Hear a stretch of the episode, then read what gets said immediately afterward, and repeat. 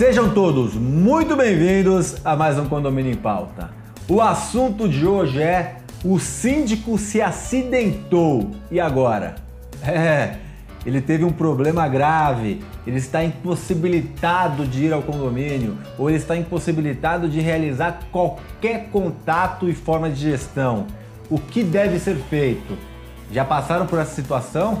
Temos que pensar em cenários negativos também. Temos que estar preparados para cenários negativos. Focar no positivo, mas estar preparado para o negativo. Está gostando do nosso canal? Está gostando do nosso programa? Curta, acione o sininho, compartilhe, comente, dê sugestões de pauta. Vamos conosco, te convido a disseminar informação de qualidade para a gente conseguir mudar esse segmento e profissionalizar cada vez mais o segmento condominial que é tão importante para a coletividade brasileira em geral. Os nossos convidados de hoje são dois síndicos profissionais de sucesso, dois síndicos também com conhecimento jurídico. Temos aqui o Gustavo Oliveira. Gustavo, muito bem-vindo ao programa. Ricardo, é uma alegria estar aqui, viu? Eu agradeço o convite. Eu que agradeço, nós que agradecemos. E o Ricardo Costa Almeida. Ricardo, bem-vindo novamente ao programa. Eu que agradeço, Ricardo, mais uma vez poder estar aqui. Gustavo, síndico se acidentou. E agora? É, alguém tem que pedir socorro para ele, né? Não tem jeito, tem que socorrer. Tá no chão ali. Né? Coitado, tem que socorrer o homem. Temos um corpo estendido no chão. Bom, brincadeiras à parte, é, independente do motivo de ausência prolongada do síndico, é, tem que ter ali o condomínio, não pode ficar à deriva, né? E falando do ponto de vista legal, a gente vê ali no Código Civil diversas obrigações legais pro síndico em específico. Mas ali o corpo diretivo que é formado pelo síndico, conselho e subsíndico, na parte do conselho e do subsíndico a gente não tem essas, essas obrigações legais. Então, o que a gente sabe é que na prática, muitas vezes, os conselheiros e os subsíndicos não sabem o que fazer, não tem nenhuma, nenhuma definição de como tocar ali o condomínio na ausência do síndico. Você começou muito bem é, e a gente não tem previsto no Código Civil a figura do subsíndico uh, e muitas pessoas, muitos condôminos acreditam que na ausência do síndico, quem assume é o subsíndico. Isso, primeiro que nem tem subsíndico no Código Civil. Segundo, fazendo um paralelo, nós temos também no, no Brasil, nem quando o presidente sai do país, é um hábito, né? O subsíndico assumir a sua a, a, gestão, né? Ou quando o governador ou o prefeito, isso é um hábito. Mas isso, está, isso não está previsto em legislação. Ainda mais nos tempos modernos, a gente não está falando de acidente agora, mas é só um paralelo que eu acho interessante para o nosso público. Você conseguiria, viajando, fazer qualquer tipo de gestão como presidente, como governador e como síndico. Mas no caso de acidente, trazendo aqui para o nosso síndico Ricardo, não tem nada previsto, né, Ricardo? E o ideal é que tenha alguma coisa na convenção direcionando, correto? É verdade, Ricardo. É, realmente é, é, a legislação civil ela não prevê a figura do subsíndico. Mas nós temos legislação federal, que é a Constituição, e a infraconstitucional, que é o Código Civil. E abaixo dela, nós temos a Convenção Condominial. Se estiver previsto na Convenção Condominial, que é um conjunto de normas para condomínios, se ali estiver previsto a figura do subsíndico, esse subsíndico será também eleito como síndico. E ele poderá assumir as funções do síndico, no caso que o síndico eh, se afaste por período eh, superior ao previsto na convenção, porque é a convenção que vai determinar o período máximo que o síndico poderá ficar afastado. Isso você falou muito bem, a, porque também existem convenções com a escrita bem doída, né? Onde prevê a eleição do subsíndico, mas não está descrito as suas funções. Então, o correto é estar descrito que na ausência do síndico, pós determinado período, ou no falecimento, infelizmente síndico Fala, morre também, né?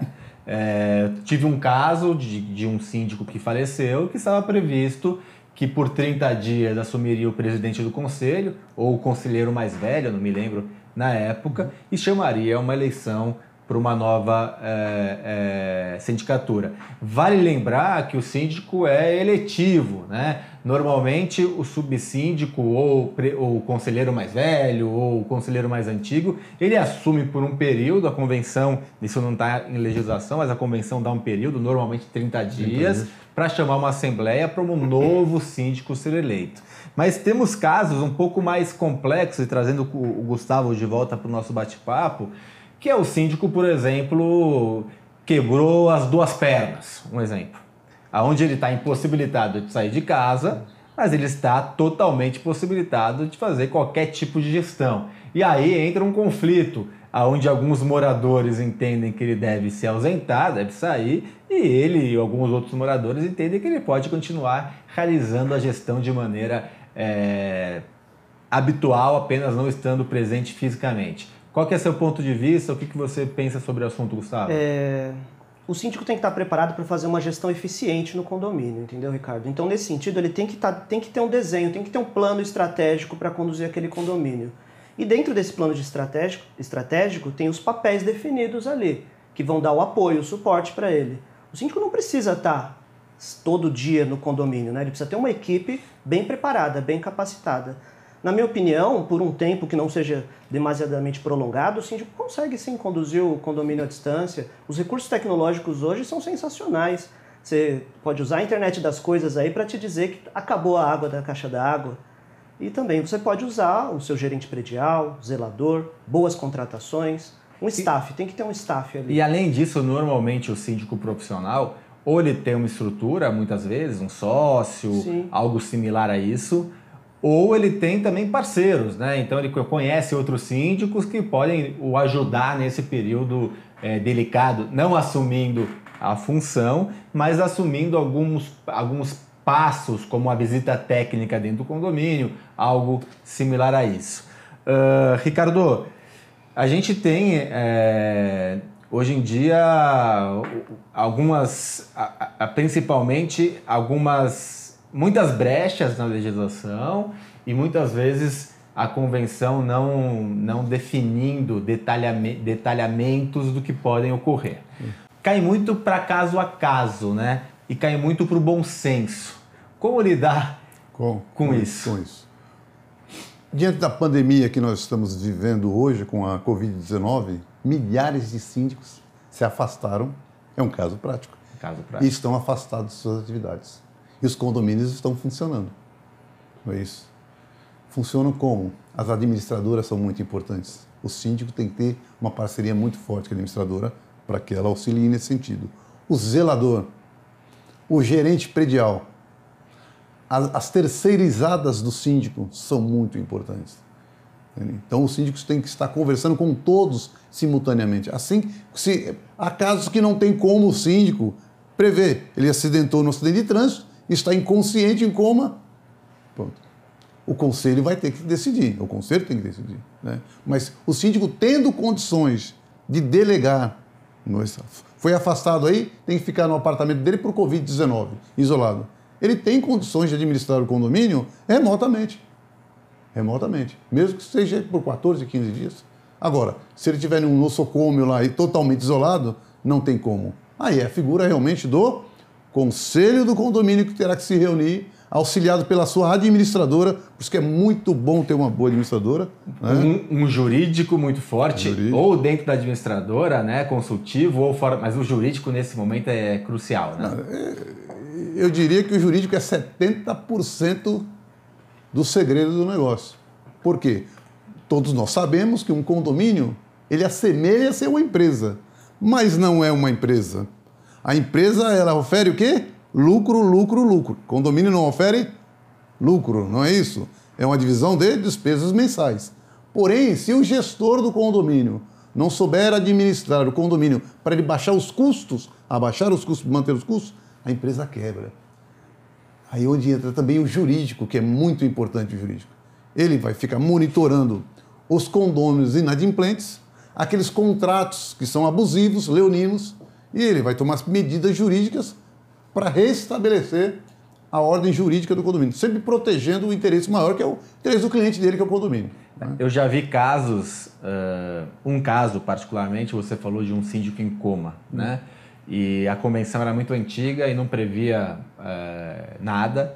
E aí o condomínio, um quarto dos condôminos fizeram a convocação uh, e destituíram o síndico de maneira motivada. E infelizmente a motivação era a impossibilidade dele de, de, de poder fazer a gestão do condomínio e elegeram um, um novo síndico. Uhum. Então existem caminhos, né, é, Ricardo? E o jurídico ele é crucial para nos direcionar a, a esses caminhos. Mas o Gustavo falou uma coisa muito legal, acho que há duas respostas atrás eu guardei aqui para trazer de volta, que é a questão da organização. Um síndico capacitado, um síndico realmente profissional, ele acaba tendo muitas vezes no dia a dia pouca importância. Porque ele botou o zelador para andar de maneira correta. Ele botou a equipe para andar de maneira correta. Administrador, tudo funcionando bem, ele acaba tendo um papel onde ele ficar 30 dias, um exemplo, afastado, talvez ele passe desapercebível por isso. É, desapercebido por isso. Então, a importância né, de você. Eu acho que a competência, isso é uma coisa que pouca gente percebe. A, o, o, o, realmente o profissional competente é aquele que as coisas andam sem ele.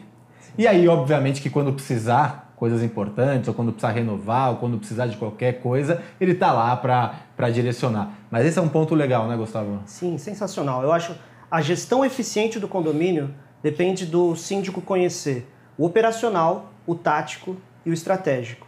Ele tem que só que o síndico tem que atuar no plano estratégico, ele tem que pensar estrategicamente, tem que desenhar processos, tem que capacitar a equipe, tem que estar tá pronto para essas adversidades que você bem citou no início, entendeu?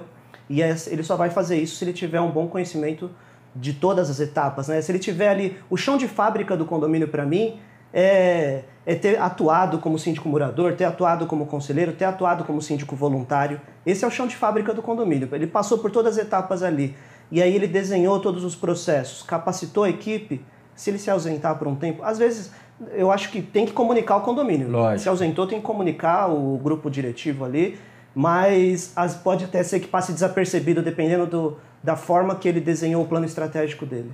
Vamos entrar no aspecto, no segundo bloco, de como preparar o condomínio, não para se acidentar, pelo amor de Deus, nem para pegar Covid, uhum. pelo amor de Deus, mas se caso acontecer, ou se você ganhar na Mega Sena, ou se você. qualquer coisa, vamos pensar em coisa positiva, não é o programa, é o acidentar, Sim. mas como a gente se preparar para um período de ausência do síndico forçada e inesperada. Eu acho que isso que é importante. A gente vai trazer essa preparação para você que está nos assistindo e você terá tudo isso e muito mais na sexta-feira. Não perca e curta e compartilhe e nos ajude a disseminar informação de qualidade até semana que vem.